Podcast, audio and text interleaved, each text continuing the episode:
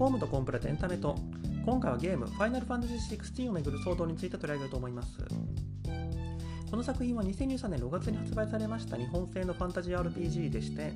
タイトルが示します通り、ファイナルファンタジーっていう RPG シリーズの16作目ってことなんですけども、このファイナルファンタジー、まあ、超有名作品なんで今更かもしれないですけども、ドラゴンクエストと並びまして、日本を代表する RPG シリーズのまあ2枚看板って感じなんですけども、これ、どっちもスクエアエニックスっていう同じメーカーから出る作品でありながら、内容的にはかなり対照的だなっていうふうに思っておりまして、もともと別のメーカーが作ってたのが会社の方が合併したから同じ会社になったっていう経緯からしたら、まあ、当然かもしれないんですが、それはともかく、ドラゴンクエスト、ドラクエが国内人気国内ファンが中心になるのに対してファイナルファンタジーって今回も結局海外メディアからいろいろ突っ込まれて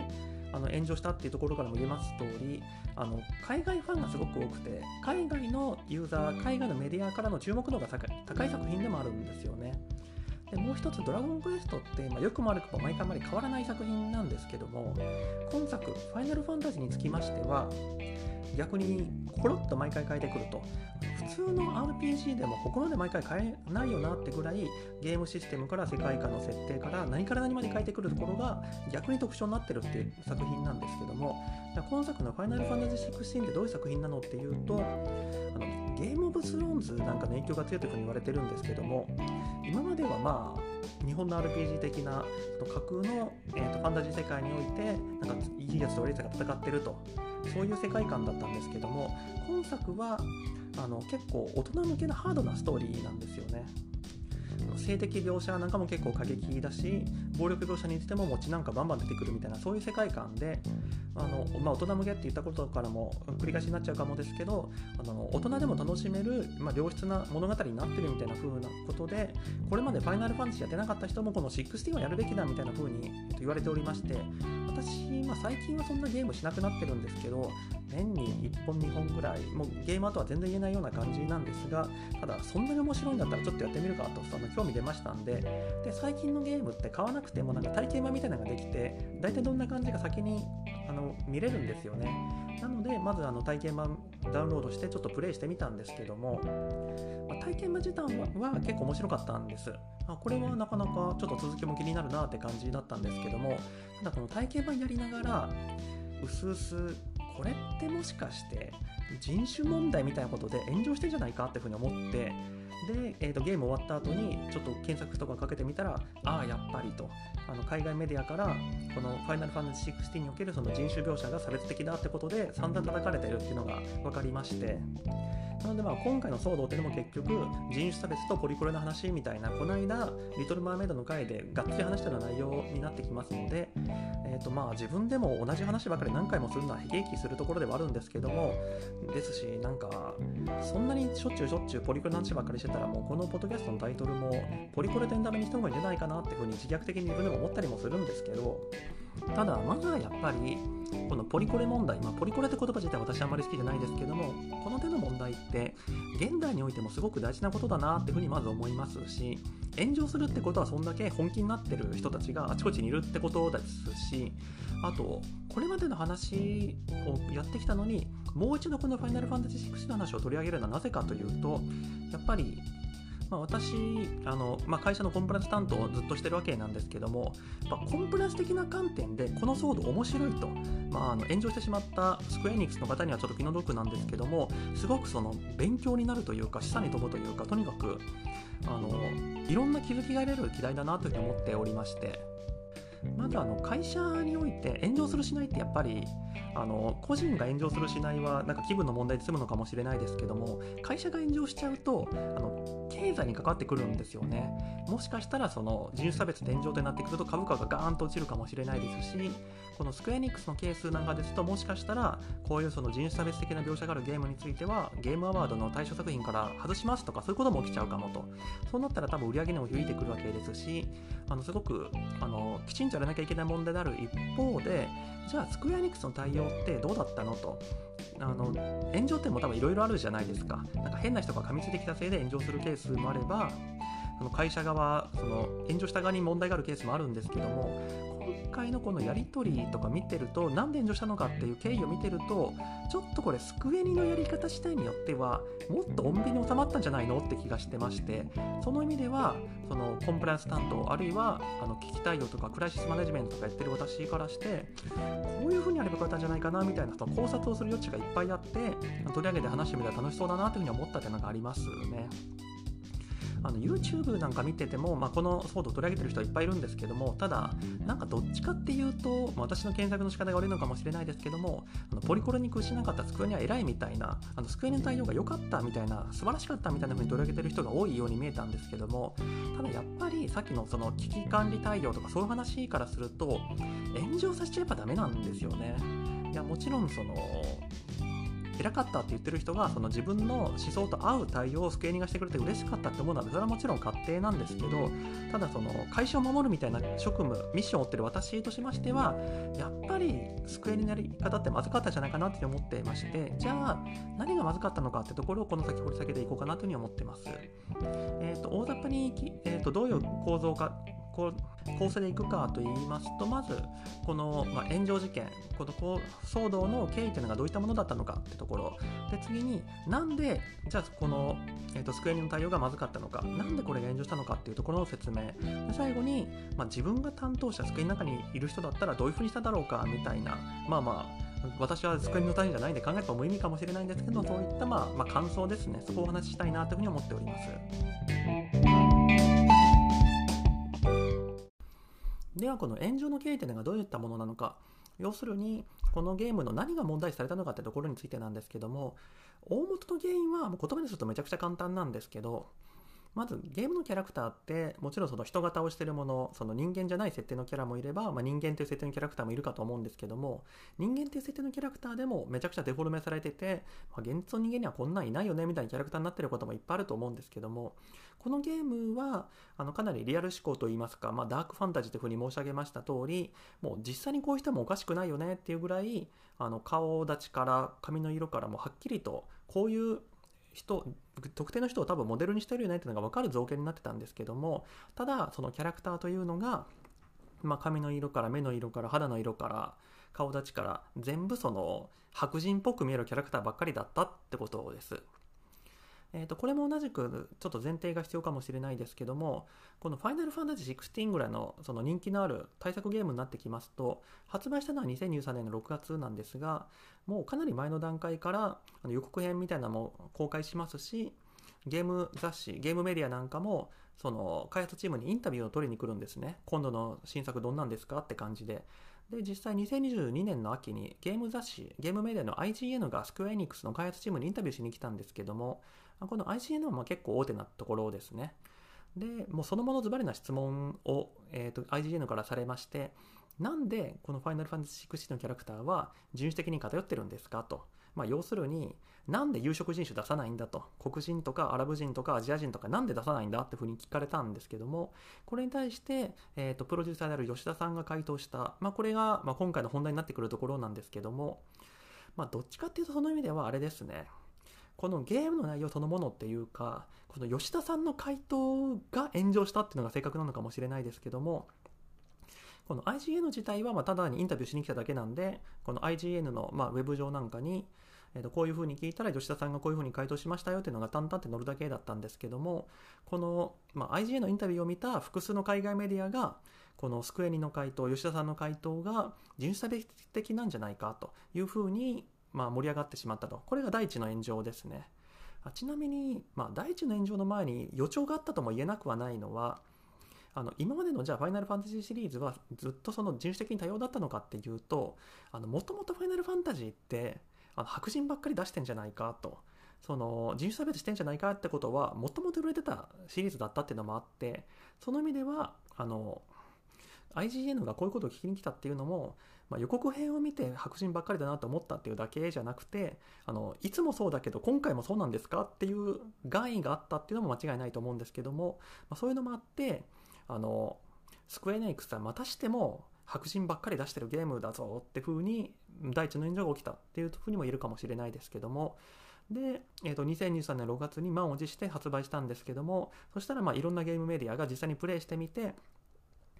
で、えー、とその点数をつけて発表したりするわけですね。もちろんこれは点数が良かったら一般のゲームファンなんかはあそんな面白いゲームだったらやってみようかってなりますから点数の高さっていうのはもちろんあの千年根拠は持つわけなんですけどもいくつかのゲームレビューサイト結構大手も入ってたらしいんですけどもここが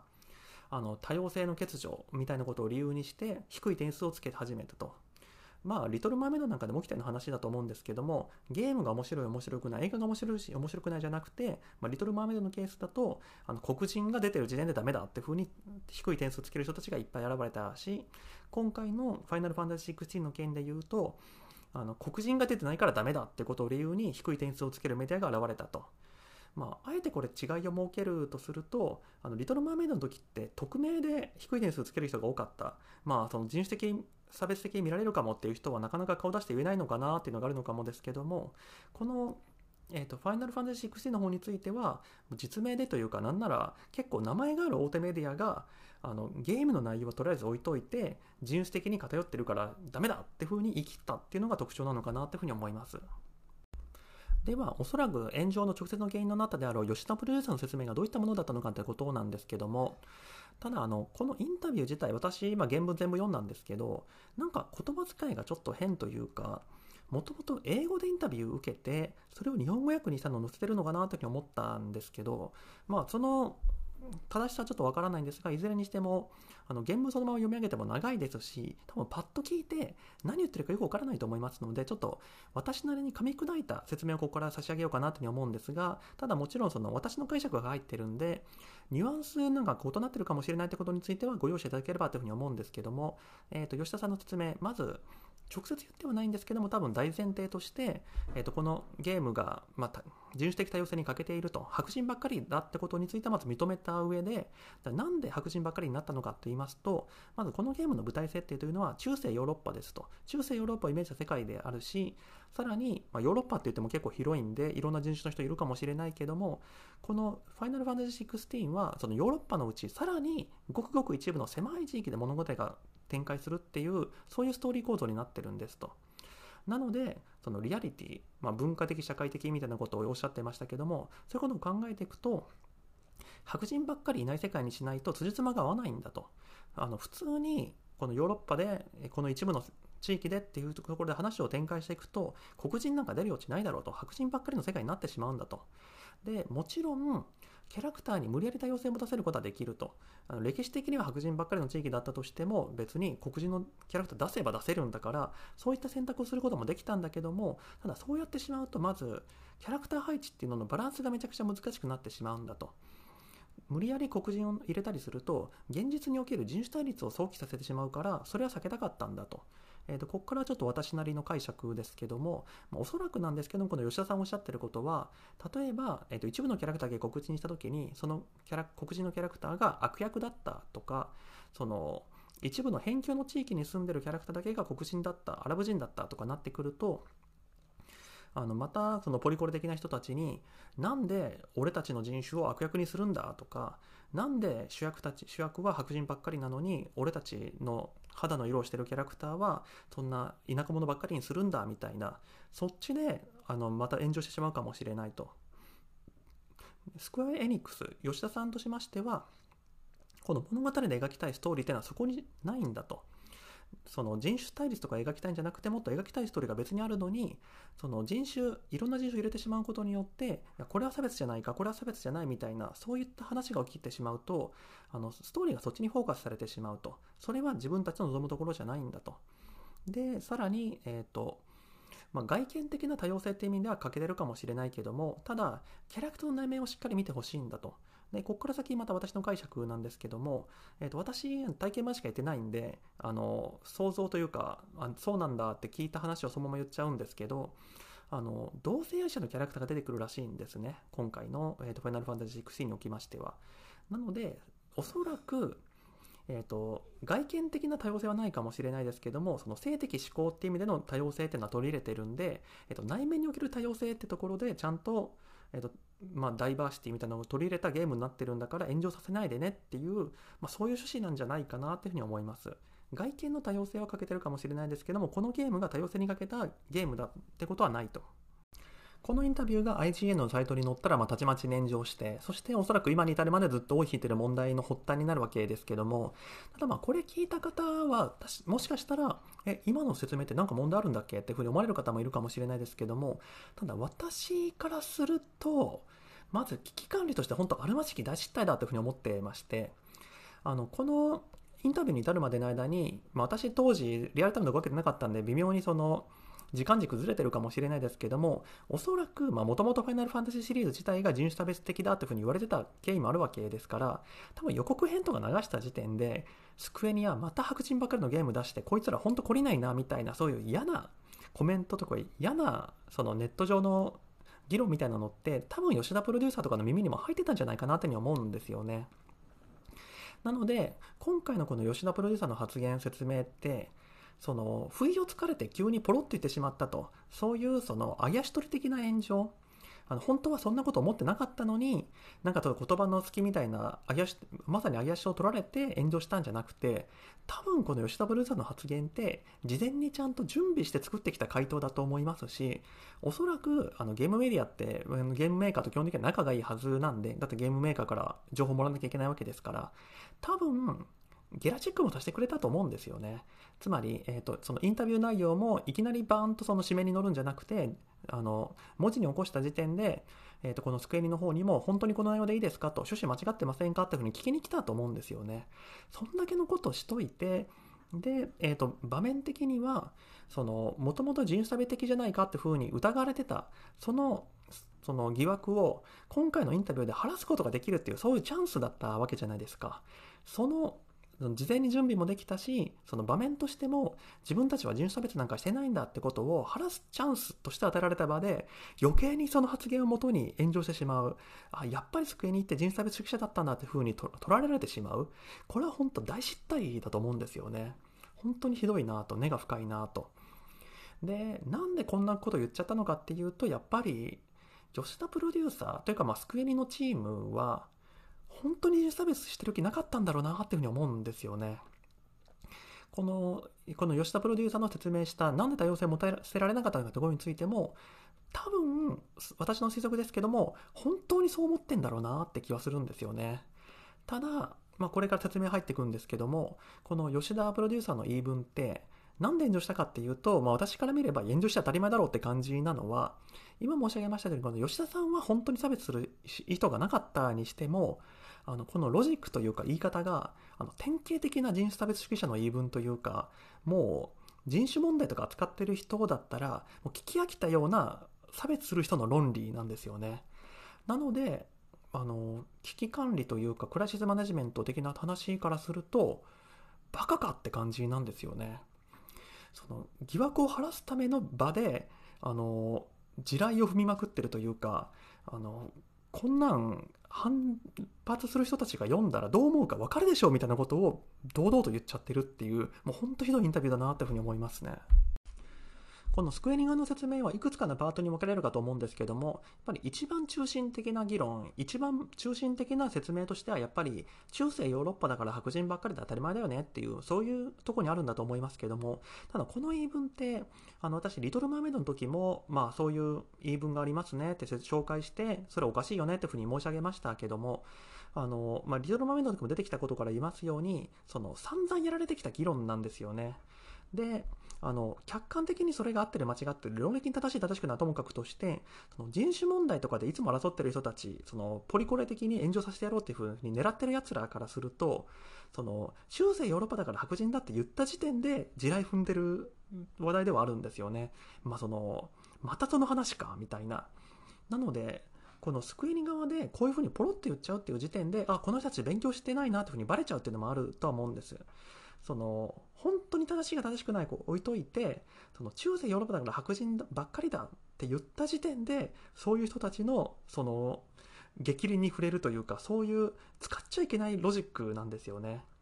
えーと、じゃあなんでこの中世だから白人ばっかりだっていうのが間違ってるか間違ってるかともかくとしてあの激鱗に触れるかっていうところを言いますと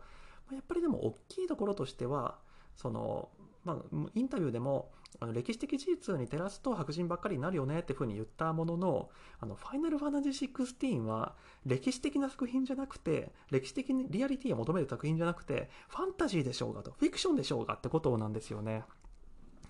その、まあ、黒人なんかが出てくると、その現代的な多様性のある社会みたいなことを想像させて、リアリティが薄れるっていうふうに言ってるんでしょうけど、ただ、あの、召喚獣とかドラゴンとかいるんですよ、ファイナルファンタジー6の世界って。あの、まあ、体験版でやっただけでも、その国同士が戦争するときに、あの兵士がお互いどつき合うだけじゃなくて、なんか10メートルか20メートルあるようななんか巨大な、その、魔法の生き物みたいな、まあ、召喚獣って呼ばれてましたけど、そういうのを呼び出して、核ミサイルみたいに、その自国の最終兵器として使って、なんか敵の軍隊を襲わせたりするんですね。そその世界において、黒人がいたらリアリティないよねってなんやねんって話で、その、ドラゴンはいるけど、黒人がいたらリアリティなくなるって、じゃあ、黒人よりドラゴンの方がリアルな世界ってなんやねんって話であって、これはやっぱり本当全然理由になってないと私も思いますね。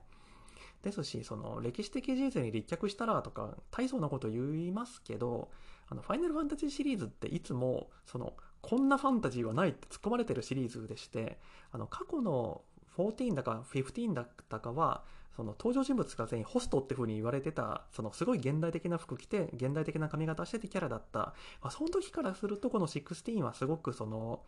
まだ中世ファンタジー的な、ダークファンタジー的なノリに回帰してるものの、ただやっぱり、主人公の服なんかも現代的にすごい洗練されたかっこいい服で、こんな服着てる中世の騎士はいないだろうって感じなんですよね。髪型なんかも、ワックス使わないとこうはならんだろうって髪型してるんですよね。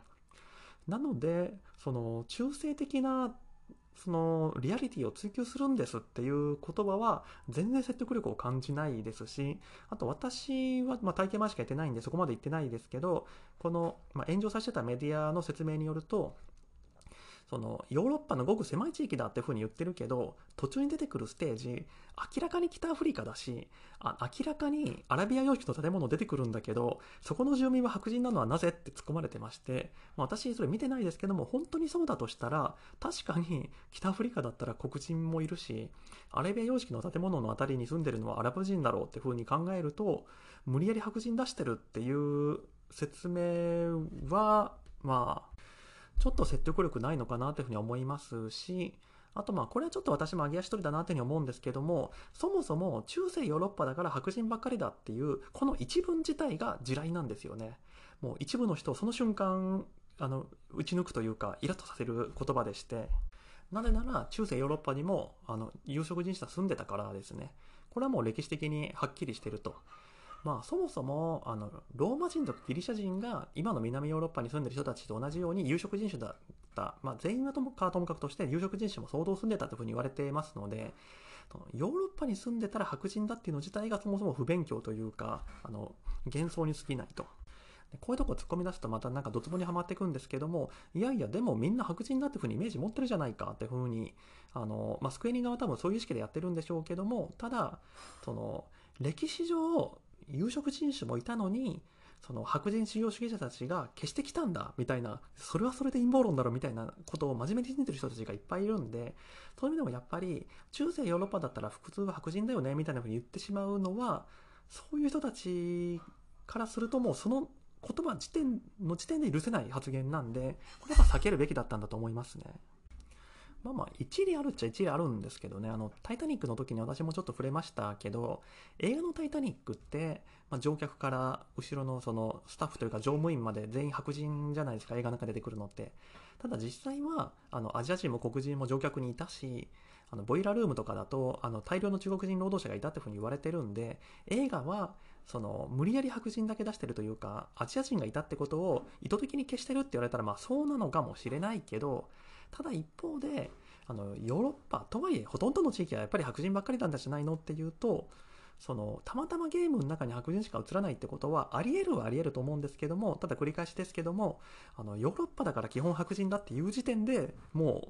う、地雷というか、もうその時点でもう話を聞いてくれなくなっちゃうんで、この言い方やっぱ避けた方がいいと思うんです。吉田さんの言ってることは分かりますよ。例えばそのローマだとかコンスタンチノープルだとか当時中世において人の出入りが激しい地域だったら当然あの有色人種もいっぱいいたんだろうけども吉田さんがわざわざその一部の狭い地域だっていうふうに言ってるのはそのヨーロッパ中全て白人ばかりだったって言ってるわけじゃないと。ただこの今回の FF16 のその舞台となっているごく狭いエリアにだけはあの白人ばっかり集まってる村みたいなのがあってそこを舞台にしてるんだと言ってるそれはわかるんですけどただでもここはでも多分もう平行線だと思うんですよね。あの炎上させてる人たちは、そりゃ分かったと。まあそういう村もあるかもしれないと。でも中世には黒人もいたんだから黒人も出せって言われるだけで、そこはもう全然平行線なんですけども、その、何にしても、このスクエニ側の説明は言い方がまず良くないし、その実際のゲームの描写として説得力に欠けるっていうところでかなり議論として弱いと思いますね。で、その炎上させたっていうゲームメディアも言ってなかったんで、ちょっと全然剣道外れかもしれないんですけれども、私もちょっとこの救いの説明は引っかかるところがあって、その、ごくごく一部の地域に限ってるんですと。まあ確かに、その、まあ、映画のウーマントーキングなんかでも、あの、すごい狭いコミュニティの話で、で、出てくるのはみんな白人女性でしたけども、別に多様性に欠けるみたいなことは誰も言わないってことからすると、あの、舞台はごく一部に限定したから人種的多様性が失われたなって説明自体は別に、あの、まっとうな説明になるんだと私は思うんですけども、ただ、まあ、これもリトル・マーメイドの時にちょっと申し上げたように、あの、白人にだって多様性はあるだろうっていうふうに思っていて、その、まあ、金髪の人もいれば赤い髪の人もいるし、あの肌もあの真っ白い人もいればちょっと浅黒い人も、まあ、金白人だっていろいろいるわけじゃないですか。ただあのもちろん肌の色とか髪の色とか目の色っていうのは遺伝的な要素が大きいわけですので金髪の両親から基本的には金髪の子供しか生まれないとか、まあ、そういう偏りって起きると思うんですけどもこの「ファイナルファンタジー16」も私最初の村しか行ってないですけどもここはあの金髪の子もいれば茶色い髪の人もいて赤髪の人もいて黒髪もいてプラチナシルバーもいてみたいな。なんならあの黒い髪と茶色い髪の両親から、えー、と黒髪の息子とあの赤茶色の子供が生まれるみたいな。え遺伝的にこの子生まれないでしょみたいなそういう取り合わせもなっていましてその吉田さんは多分そのすごい狭い地域の話だから同質性が高くてみんな白人なんだって言ってるもののだったらみんな同じ髪の色みんな同じ目の色同じような顔立ちになるんじゃないの？と。そのこの村めちゃ白人に限ってるとはいえめちゃくちゃ多様性あるのになのに白人における多様性は認めるのに有色人種は絶対ダメだっておかしくないって気はするんですよね。実際のまあ、冒頭しかやってないんで、キャラクターの名前とか曖昧なんですけど、あの王子様とか、まあ、ゲルマン系っぽい顔立ちしてますけど、主人公ってなんかバルカン系というか、南ヨーロッパとかあっちの顔立ちですよね。そんだけ混血してるのになんで同じくバルカンに住んでるアラブ人は来ちゃダメなのとか考えるとやっぱちょっと説得力に欠けるなって気がするんですけどね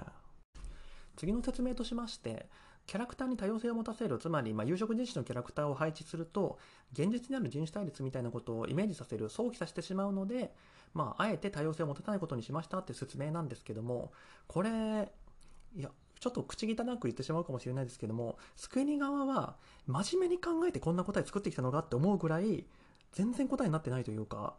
めちゃくちゃだなっていうふうに思いますね。あの、まあ、例え話で恐縮なんですけども、例えば、あのもう男性しか雇ってない会社がありますと。もう社長も役員も従業員も出入りしてるバイトも全員男性ですと。で、この会社が、もしかしてここ女性差別してるから女性雇わないんじゃないですかと、全員男性なんじゃないですかって疑いかけられたとするじゃないですか。で、そこで社長にインタビューしに行ったら、あの、その男性の社長が、いや、あの、でも女性雇うと、社内に男性と女性の2つの属性の社員ができるじゃないですかと。そしたら中で男女差別の問題が生じるじゃないですかと。あの社員には仕事に集中してほしいので、そういったあの対立は持たせないことにしましたって言ってるようなもんで、いやいやいやいやと。あの男女性入れないってことがすでに女性差別って話をしてるのにあの中で対立が起きるとか起きないとかもうそれ以前の問題だからとそのまた別の例え話を重ねて恐縮なんですけれども例えば学校の中であの先生が生徒たちの間でひいきするのは良くないから私あの成績の悪い子ってどうしても嫌いなんであの成績の悪い子は自分の視界に入れないようにしましたって言ってるようなもんでいやそれがすでにひいきというか差別だからっていう話でその物語の中で対立が生じなければ差別じゃないってそういう問題じゃないからとあの出さないのが常に差別って話をされてるのにあの物語の中に出さなければ大丈夫ですってそれは次のレベルの話だからっていう話で。ていうかゲーム内の描写として差別が生じないからといってその現実世界で 差別だって糾弾されてどうすんだって話だと思うんですけどで最後の説明のその内面の多様性を見てほしいからみたいな話もこれも何の説にもなってないなって思っていて、まあ、私の解釈ではその同性愛描写みたいなものがあるからその外見の多様性については目をつぶってくれって話だと思うんですけどもこれってなんかそもそもの捉え方としてもしかしてこのスクエニは何ていうか多様性ポイントみたいなのがあってその同性愛で多様性ポイントいっぱい稼いでそのゲームとして必要な多様性ポイント十分な数数えてるからその内訳としてあの人種多様性ポイントが規定の点数に至ってなくても別に問題ないよねみたいなそういう捉え方してるのかなっていうような気がするんですけどあの多様性ってそういうもんじゃないからって話だと思うんです。実際あのあの多様性があれば何でもいいよみたいなそういうあの仏のような受け止め方をしてる人って多分そんなにいないと思ってておそらくですけどそてかそもそもポリコレっていうの自体が私一種類だと思ってなくてあの黒人差別やめろって言ってる人は黒人差別しか興味ない人が多分いっぱいいると思うんですよ。同性差別やめろって言ってる人も普段はあの黒人差別してる人もいるかもしれなくてその基本的にはやっぱりまあ自分にとってその関心の深い何かを守ってる人たち自分にとって気に入らない何かを援助させようとした人たちの集まりだと思ってて例えばその異性愛者である黒人からするとあの自分と同じ属性黒人のキャラクターが出てないことは気になるけども同性愛のキャラクターが出るかどうかはどうでもいいわけでその何と戦ってんのって感じはやっぱあるんですよね。その同性愛フレンドであれば黒人が出てなくても黒人は怒らないかってなわけないだろって話だと思うんです。てかその同性愛描写みたいなのが全然関係ない話で私の思い違いだとしてもその外見の多様性ではなくて内面の多様性に着目してくださいって言ってること自体がなんかちょっとわけがわからんなっていうふうに思っていて例えばこれさっきのその男女差別の話の例えをもう一度持ち出しますと男女差別って話をするといや外見上男性的な人しかいないかもしれないと。ただあの現部長の内面を見てくれと。この人はもう縫い物とか好きですごい女性的な面を持ってるんだと。外見的にはみんな男性かもしれないですけども内面を見ていただければ女性的な面があるんだからそこに着目していただきたいと言ってるみたいでもんであんた頭おかしいのかって話じゃないですか。ななんでこんな原稿でインタビューに臨もうと思ったのかっていうのが不思議なぐらいめちゃくちゃ言ってんなってふうに感じますね。こっからはまあすでに結構自分の意見も入れてるとは思うものの、まあ、本当にも私の意見をこう思いますってことをお話ししたいんですけども、あの今回まあスクエニの、まあ、このファイナルファンタジー16は人種的多様性が欠けるみたいなことで炎上してるわけですけども、じゃあ私は今回このファイナルファンタジー16のこのキャラ設計、キャラ造形はダメかっていうと、いやあの私基本的にはクリエイターっていうのは、まあ、今回だとゲームメーカースクエニックスっていうのはあの作りたい作品を作る権利があるっていうふうに思ってるわけです。もうスクエニとして白人キャラクターばっかり出る RPG 作りたいっていうんだったら作ればいいじゃないかと。もう作る権利があるんだっていうふうに思ってまして。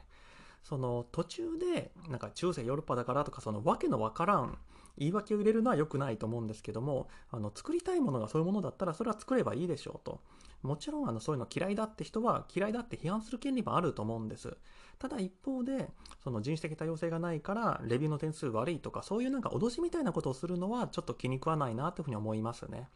それは批判する、そういった姿勢は良くないよっていうことに意見をするを一歩超えてるでしょうというふうに思うわけです。でこの講座は私、リトル・マーメイドの時も一緒だっていうふうに思っていて、あのリトル・マーメイドでは、ま、黒人の、ま、人魚姫、みんな白人だと思ってるキャラクターを黒人にしたってことで、ま、批判を浴びたわけですけども、ディズニーはそういうキャラクター作る権利、そういう映画を作る権利があるっていうふうに思ってるので、これについて私は見ませんっていうのは勝手ですけども、あの私のアリエルじゃないみたいな感じで圧力かけに行くのは、それはどうかなというふうに思うわけです。で、レビューにおいても、あの、人種差別、まあ、人種差別自体は褒められたもんじゃないですけども、その、人種差別を理由にその変な低い点数入れるみたいなことはちょっと圧力として良くないですけどもいや私はあのハリー・ベイリーが嫌いだっていうのはそれは別に勝手だろうと。この「リトル・マーメイド」面白くないっていうのはそれは勝手だろうと思うわけです。その作りたい人は作りゃいいしあの好きじゃない人は見なきゃいいしってもうそれだけの話だと思ってるわけです。そのスクエニの処理の仕方というか対処の仕方が変だった。そこは問題あるっていうふうに私は思ってるだけであって、別にこういうゲーム作ること自体否定的だとは思ってないと。ただまあもちろんその現代において、あのクリエイティブな領域だったら人種問題について適当に扱っていいか、もう好きな人種ばっかり出していいかとか言うと、そこはもちろん限界が話だとは思うんです。特にまあ実写の場合は大きいと思うんですね。あの、やっぱり実写と CG というかアニメというかその絵の世界だと基本的にはもう全然スタート地点が違うというふうに思っていまして、そのやっぱり絵とか CG とかには人種って本来ないと思うんです。だから、それでどんなキャラかほど、基本的にはそのクリエイターの勝手だと思うんですね。実写の場合はやっぱり現実に存在するその役者さんなり何なりを使ってるんで、その人たちのその生活がかかってるってところがあるんで、あの好き勝手にやっていいっていう、あの完全にクリエイティブの自由だっていうふうにはいかないんじゃないかなっていうふうに思うわけです。例えばあの、まあ、私どっかでちょっと聞いた話なんですけども、アメリカの人口ってもうもはや半分近くが有色人種らしいんですね。え、ー、と、45%が有色人種で55%が、えー、と白人だったかな。もうかなり拮抗していると。なのに、あの映画の登場人物を数えていくと、まあ、誰がどうやって数えてるのか分かんないんですけど、なただまあ何にしても、えーと、映画の登場人物だと75%が白人で25%が有色人種であると。つまり人口としてはほぼトントンで、まあ、おそらく役者の人数としてもトントンなのに、えー、と25と75なわけですから、有色人種の役者っていうのは白人よりも3倍あの役を得るのが難しいって状況になってしまってると。これはダメでしょうって私は思うわけです。もちろんそのそれぞれのその映画監督に対してもっと異色人種のえー、と配役をしろとかいうのはちょっとあまりにもクリエイティブにとかなってくんでどういうルールにするかとか難しいとこではあるんですけどもただ有色人種で役者をやる場合については仕事を得られないんですっていうのはこれは私やっぱり人権問題とかそういうところに関わってくるんでなんか是正しなきゃいけないなって話だと思うんですね。歴史的事実がどうとかの要請よりも、もう今生きてる人が、えー、と仕事を得られなくて食っていけないみたいな、それはやっぱり是正しなきゃいかんだろうと。で、じゃあ CG の場合はどうかっていうと、基本的には絵なんですけども、ただ、このファイナルファンタジー16みたいな、そのほぼ実在の人物に近いよねとかなってくると、まあ、かなり微妙だなというふうに思ってきまして、まあ、モーションキャプチャーする役者さんがいらっしゃって、もう、あの、デトロイト・ビーコム・ヒューマンみたいに、その CG のキャラクターも基本的にはもう、モーションキャプチャーしてる役者さんの顔そのまんまとかになってくると、これって絵だからとか CG だからってそういう問題じゃないでしょうし、じゃあ声優さんはどうなのかとか考えていくと、その、リアルに近づけば近づくほど、実写との境目ってなくなっていくなっていうふうに思いますし、このファイナルファンタジーみたいにはリアルな絵柄で、しかもその社会的な影響も大きいってなってくると、その白人修行主義的な絵面を見せられると、その黒人とかまあ有色人種の人たちが反発を覚えるっていうのは、それは自然な話だと思いますし、そういったその社会的責任みたいなのを考えた上で多様性取り入れるっていうのは、まあ褒められるべきことだと思うんです。ただ、強制されるべきかっていうと、いやいや、その、やって、やる人の考え方は偉い。あの、ボランタリーに自発的にやることは、あの、すごいねって言われる話だと思うんですけども、その誰も募金を強制されることがないように、本来は自分のお金は自分が好きに使っていいし、自分のそのクリエイティブっていうのは自分が好きに作っていいものだと思いますので、今回その人種的多様性がないゲームを作ったからといって、それでスクエニがなんか悪いことしたのかみたいな扱いされると、それはそれはおかしいんじゃないかなっていうふうに思うんですね。じゃあ今回の騒動においてスクエニは被害者かっていうと、まあ、確かに被害者的な側面はあるのかもしれないですけども、とはいえまあ私のその興味がある分野であるところ、その危機管理対応とかの話をすると、そのいくら過失割合が低かろうが車にひかれたらおしまいなわけで、どれだけその炎上させたやつが悪かろうが、やっぱ炎上させちゃダメだと思うんです。で、今回についてはやっぱり避けられた炎上だってふうに私は思っていて、なぜなら、あの聞かれるってもう分かりきってた質問ですし回答内容もすり合わせることができたのにそれで炎上した。しかもなんか変なところあやし取られたとかじゃなくてもう言ってる内容そのものがめちゃくちゃ人種差別的なせいで人種差別だって騒がれたっていうもう救いようがない回答だったんでこれはもう落ち度というか不適話としか言いようがないなって気はするんです。まあ、もしかしたらその机にを擁護する立場の人としては、いや、日本はそんな人種差別とかないんだから、そんなうがった見方する方が悪いんだと。日本のルールに従えというふうに言う人もいるかもしれないですけども、ただこれはまるっきり逆で、机にはあの海外マーケットに入っていって海外のお客さんにうちのゲームを買ってくださいって言いに行く立場なわけじゃないですか。まあ、日本人は GO にいれば GO に従えって言葉が好きなわけですけども GO に従えなきゃいけなかったのはスクエニ側であって海外で売ろうとしてるからには海外のルールに従わなきゃいけなかったって意味からすると本当はそのポリコレ、まあ、嫌いな人も多いかもしれないですけどもポリコレ的な考慮もちゃんと入れたゲームを作らなきゃいけなかったんだというふうに思うんです。なぜならもうそれがもう海外ユーザーの価値観その一部の人が跳ねてる、それで炎上させてるってところもあると思うんですけども、やっぱり一般的な要求水準、そのコンプラ的なものに対する水準が上がってきてるから、1000円化してる人たちもどんどん1000円化してるって話であって、やっぱりここで、その、海外ユーザーみたいなのと日本のユーザーで温度差があるんじゃないかなというふうに思うんで、その、救いにはやっぱりその国内の感覚で答え作ったちゃってんじゃないかと、まあ、これぐらいでいけるでしょうって言っちゃってるんじゃないかって気がするんですけども、ちょとその準備不足というか、稚拙な対応だったなっていうふうに感じますね。この点やっぱりスクエニが問題を甘く見てたってのは否定できないところだと思うんですよね。もうこれぐらいの準備というか、これぐらいの対応でも大したことにならないだろうって高をくくってたと言いますか。じゃあ、どういうふうにすれば今回この炎上とか避けれたのかっていうふうに考えていきますと、まずはやっぱりアドバイザー入れるべきだったんじゃないかなというふうに思うんですよね。まあ、名前はなんかダイバーシティアドバイザーとか何でもいいんですけども、こういう人種問題とかそういうあのまあポリコレ的な問題についてちゃんとした専門的な知識と意見を言える人っていうのをクリエイティブチームの中にいるべきだったんじゃないかなって気がするんですよね。まあ、今時は普通入ってんじゃないかって気もするんで、その意味では、あの、いたんだけど、ちゃんと意見を入れてもらえなかった結果、こうなっちゃったとかそういう可能性もあるっちゃあるんですけども、まあ、とにかくそういう、まあ、専門的な知見を入れた上でゲーム作るべきなんじゃないかと。具体的にはっていうと、まあ、まずはやっぱり、有色人種のキャラクター入れたらよかったんじゃないのって気がするんですよね。あるいは、あの、肌の色とか別にこのまんまでもいいんですけども、もうもっと、もっといっちゃうというか、あの、この FF16 の中だと、まあ、金髪とか赤毛とか茶色とか、まあ、そういう現実にいる人間の髪髪の毛の色のキャラクターしかいないわけですけども、もう何ですかね、真っ赤とか、その紫とか、もうその現実にはいないキャラクター、あるいはも耳とかももうエルフみたいに尖らすとか、身長もでかいキャラも5メーターぐらいありますとか、そういう現実にはいない性質を加えることによってファンタジーなんだってことを強調する。まあ、こういった手がまずあったんじゃないかなって思うんです。もちろんあの私はもうコンプライアンス担当なんで、その炎上しないためにはこの風にしたらいいんじゃないですかっていうそのクリエイティブ的なところから言ったらもう譲れないような、その元も子もないようなことを言っちゃうかもしれないんですけども、ただ、まあその意味ではもう最終的にはクリエイティブの方がやりたいって言うんだったらもうしょうがないって話ではあるものの、炎上避けたいんだったら、こういう風にするのが一番近いっていうのは本当に思いますし、逆に私はクリエイティブに関わってないからこそ、なんでそこまでして有色人種出したくないのっていうのが謎だと思ってて。だって今回のこの、え、ー、と、クリエイティブチーム、このスクエアエニックスのスクリエイティブチームが参考にしたっていう、あの、ゲームオブスローンズとかその辺のドラマなり、まあ、海外作品って、普通に有色人種いっぱいいるんですよね、キャラクターの中に。で、じゃあ、スクエアエニックスはとことんそういうことをやらない会社なのかっていうと、割と最近の例ですと、あの、ファイナルファンタジー7、えっ、ー、と、数字としてはめっちゃ昔ですけども、一昨年ぐらいにリメイク版が、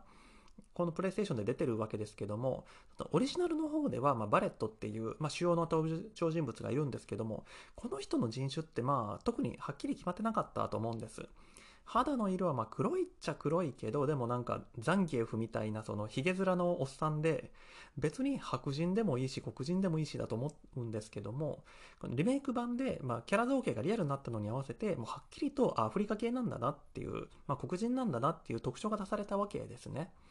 で、ここで別に、なんでそのバレット黒人にするんだみたいに炎上した記憶って私ないですし、まあ、今のご時世だし、そういうキャラ入れたらいいんじゃないのって結構好意的に受けられたような気がするんですけど、なんで今回の16はダメなのとか考えていくと、私わかんないんですよね。その中世ヨーロッパに黒人はいないって本気で思ってたとしても、だからって話で、だってまあ繰り返しですけども、ドラゴンいるんだし、別に黒人いたからって、だからって話だと思うんです。だって、その、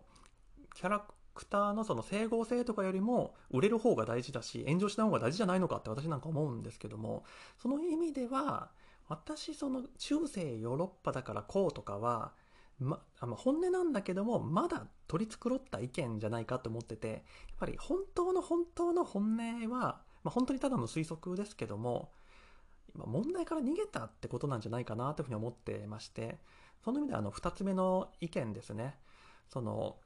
人多量な人種を出してしまうと実際の人種問題をイメージさせてしまうからっていうこっちが本当の本当の本音なんじゃないかなというふうに思っていて結局そのシナリオとかキャラクターとか作る時に実際の人種問題をうまいことその乗り越えたそういうバランスの取れた解決策っていうのを作るのがめんどくさかった。あるいはそのできないかもっていう自信がなかったからこそ一色のあの同じような属性のキャラクターばっかりにしてそういった多様性を出さないことにしたっていうその問題から目をそらしたっていうのが実際のところなんじゃないかなって気がするわけです。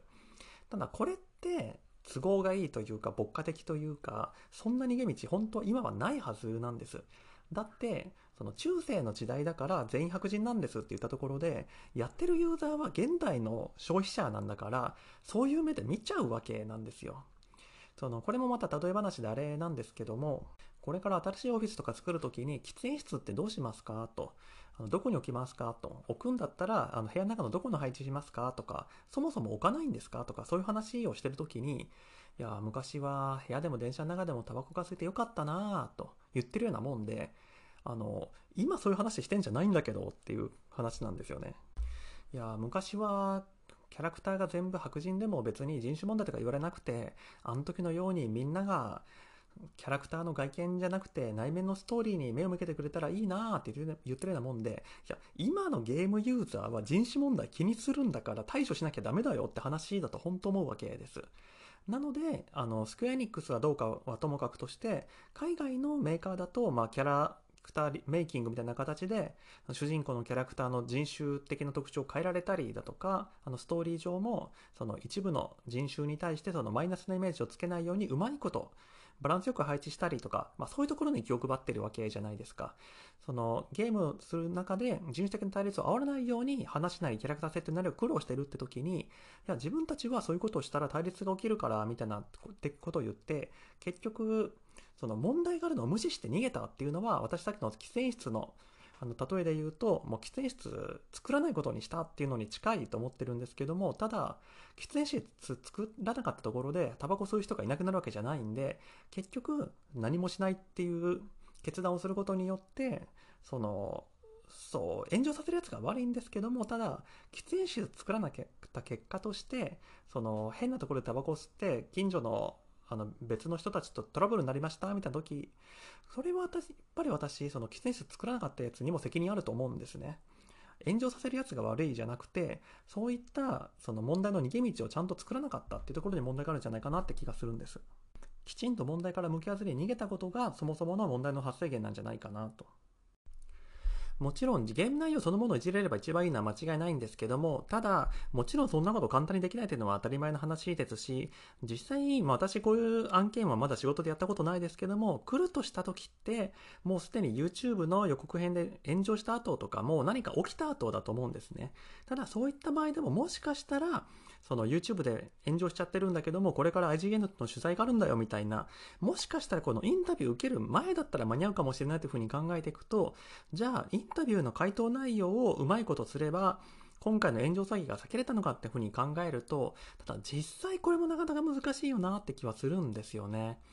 だって、まあ、途中でもちょっと申し上げましたけども、その、どう見てもアラビア地域でやってる話なのに、そこにいる住民が全員白人でアラブ人じゃないって、それはさすがに弁護しづらいだろうってことを言い出すと、まあ、やっぱり制作段階から、そのコンプラなり、まあ私ちょっと申し訳ないそのアドバイザーなり入れないと、なかなか小手先ではのいけんよなというふうに思うものの、まあそれでもなんとかインタビューだけでやっつけようとしたらどうなるかっていうと、まあ、私なりに頑張って考えてみた限りですと、まあ、例えば、あの、人種差別するつもりなんか全くないんですと。ただ、その昔ながらの日本の RPG の世界っていうのはこんな感じで騎士がいて、お姫様がいてとか、そういう世界観を再現したかっただけで別に、そのヨーロッパ人を出したいとか、黒人を出したくないとか、そういうわけじゃないんですよとか、もうある種開き直りかもしれないですけども、その、黒人とか、そのアジア人とか出さなきゃいけないのは重々承知してますと。ただその、スクエアエニックスでもうこれまでずっとその白人のキャラクターばかり作ってきたから、そのいろんな人種、まあ、顔立ちが違うキャラクターとか作るノウハウがないんですわと。なので、あの、今の技術ですと多様な人種を自然に表現することは難しいんで、あの、手に慣れたと言いますか、そういう白人のキャラクターだけで今回はやらせていただけないでしょうかと。ただ、あの、もちろん今の観点から見て、そういったキャラクター造形がその人種多様性に欠けるってことは重々承知していますので、次回作以降で改善させていただけないでしょうかみたいな、まあ、開き直りかもしれないですけども、謝っちゃうっていうのは一つの例だと思うんですよね。これでももちろん、スクエニアエニックスはそんなこと言ってるけども、結局やってないことに変わりないみたいに、突っ込まれるは突っ込まれるでしょうけども、今回実際に炎上したみたいに、またスクエニックスが人種差別的なゲームを作ったみたいな、そこまでは入れないんじゃないかっていうふうに考えると、まだマシなんじゃないかと。あとまあ、開き直っちゃうっていうのも一つの手かなって思うのは、あの、まあ、これもちょっと無理がある理屈ではあるんですけども、もうこのゲームに出てくるキャラクターっていうのは白人じゃないんですと。その、これはもう実在の世界とは全然関係なくて、日本の RPG、JRPG 特有のキャラクター造形で、なんかもうこういう妖精というか、こういう宇宙人なんですと。現実の人種とは一切関係ないんですと。で、これももちろん炎上するでしょうけども、ただ、実際に回答した内容と比べると、まだマシだってふうに思うんですね。なぜなら、あの、実際に回答した内容って、もう本当ひどい回答で、あの、途中でもちょっと申し上げました通り、あの、実際の回答って、その歴史的事実、文化的社会的背景を元にすると、あの、中世ヨーロッパは白人ばっかりだったからだっていう、何がこれいけないかっていうと、やっぱり現実と結びつけちゃいけないと思うんですよ。そうしたら、あの、実際の社会はこうじゃなかったとか、あと、この吉田プロデューサー自身が現実の人種差別問題とつなげて考えないでほしいっていうふうに言ってるんですけども、じゃあ、現実の世界と結びつけちゃダメだよって思うんです。もう完全にファンタジーです。架空の世界ですと。だから現実の世界と関係ないんですだったらまだ通じるかもしれないですけども、現実の世界をモデルにしてるんですと。でも現実の人種問題は持ち込まないでねって、そんな虫のいい話は通らんでしょうっていうふうに思うんですね。で、今回おそらくまあ、このスクエニ側は、もしかしたら多分本当に中世ヨーロッパが舞台だったら、全員白人で当たり前ってもう本当に無邪気に、素直に信じてたんじゃないかっていう風に考えると、その自分の歴史認識の甘さみたいなところから突っ込み受けるかもってことを考えると、やっぱり現実の社会に結びつけちゃダメですよ。これに対して、そのスクエニ世界の RPG だったら、その JRPG の世界だったら、その登場人物の肌は全員白いんですって言われたら、そうですかって言うしかないじゃないですか。だってもう、それに対しては反証できないというか、あ、そういう世界なんだねって言われたらそういう世界なんだってだけなんで。なので、やっぱり、まあ、さっきのその、現実にない髪の色とか入れ込むのとかとできたら一緒にやりたい施策ではあるんですけども、やっぱり、もうこういう世界なんだと、こういうファンタジーなんだっていうのを主張するためには、やっぱり現実から引き離さなきゃいけないと思うんですね。で、最後はもう本当にただのこの騒動を見た私個人としての感想なんですけども、個人的にはちょっとこのスクエアニクス側を擁護する気にあんまりなれないんですよね。あの、冒頭で、まあ、体験版プレイしてる時にこれ炎上してんじゃないかなというふうに思ったというふうに申し上げましたけども、実際私もちょっと違和感感じてたんですよね。その、ポリコレに配慮してないからじゃなくて、その、現実よりもというか、標準よりも白人万歳というか、白人修行主義的に軸足が寄ってるような気がしてて、あの、まあ、そもそもこういうのを炎上させる人と、その炎上させられちゃう側で、立ち位置のスタンスの違いがあるというのはもちろんあると思うんです。あの、スクエニ側なんかは、あの多様性なんか入れたら、そういう人種問題とか起きるからって言う、言ってるわけですけども、これってやっぱり、なんで黒人なんか入れなきゃいけないのっていう、そういう発想だと思うんです。このファンタジー世界は基本的に白人の世界なのに、そのポリコレだかなんだか知らんけども、黒人とかアジア人とかラテン系とかそういうの入れなきゃいけないって、そういう配慮するのってめんどくさいよねって発想だと思うんですけども、炎上させてる側の人たちからすると逆なんですよね。世界は多様なんですと。いろんな人種が混じってるのが当たり前なんですと。なんでなのに、スクエアエニックスは、わざわざ白人だけピックアップしてこの世界にぶち込んだのと。つまり、標準がどこかがずれてるんですよね。そもそも多様なのに白人だけにわざわざずらしてったっていうのが、あの、まあ、ポリコレ的な発想をする人たちの発想で、そもそも白人だけの世界なのになんで黒人に入れなきゃいけないのって思ってるのが、そのポリコレの配慮をしなきゃいけないのかって思ってるのがスクエニって発想だと思うんですけども、私はなんかこの、ま、最近のゲームオブスローンズとか、まあ、ロード・オブ・ザ・リングとか見てるせいなのか、そっちになんかスタート地点が自分自身の感覚に寄ってきたのか、そのゲームの画面見てて、そっちの発想で私もよく受け取っちゃったんですよね。なんでこのゲームはわざわざ白人ばっかり出してんだろうって風に。で、これって特に、あの、このゲーム最初の時点でもスタッフロール出るんですけども、そこですごく強烈に感じたんですよね。あの、スクエアエニックスは日本のゲーム会社なわけですけども、ただ、例えば、ソニーなんか日本の会社ですけども、ソニーの役員ってもう外国人ばっかりじゃないですか。同じように、そのスクエアにエニックスもグローバルな会社だから、いろんな国の人がスタッフにいるんですよっていうんだったら、まあ、日本と発想違うからなってのもあるかもしれないですけども、このファイナルファンタジー16に関してはもう主要なスタッフはもうみんな日本人っぽい名前だったんですね。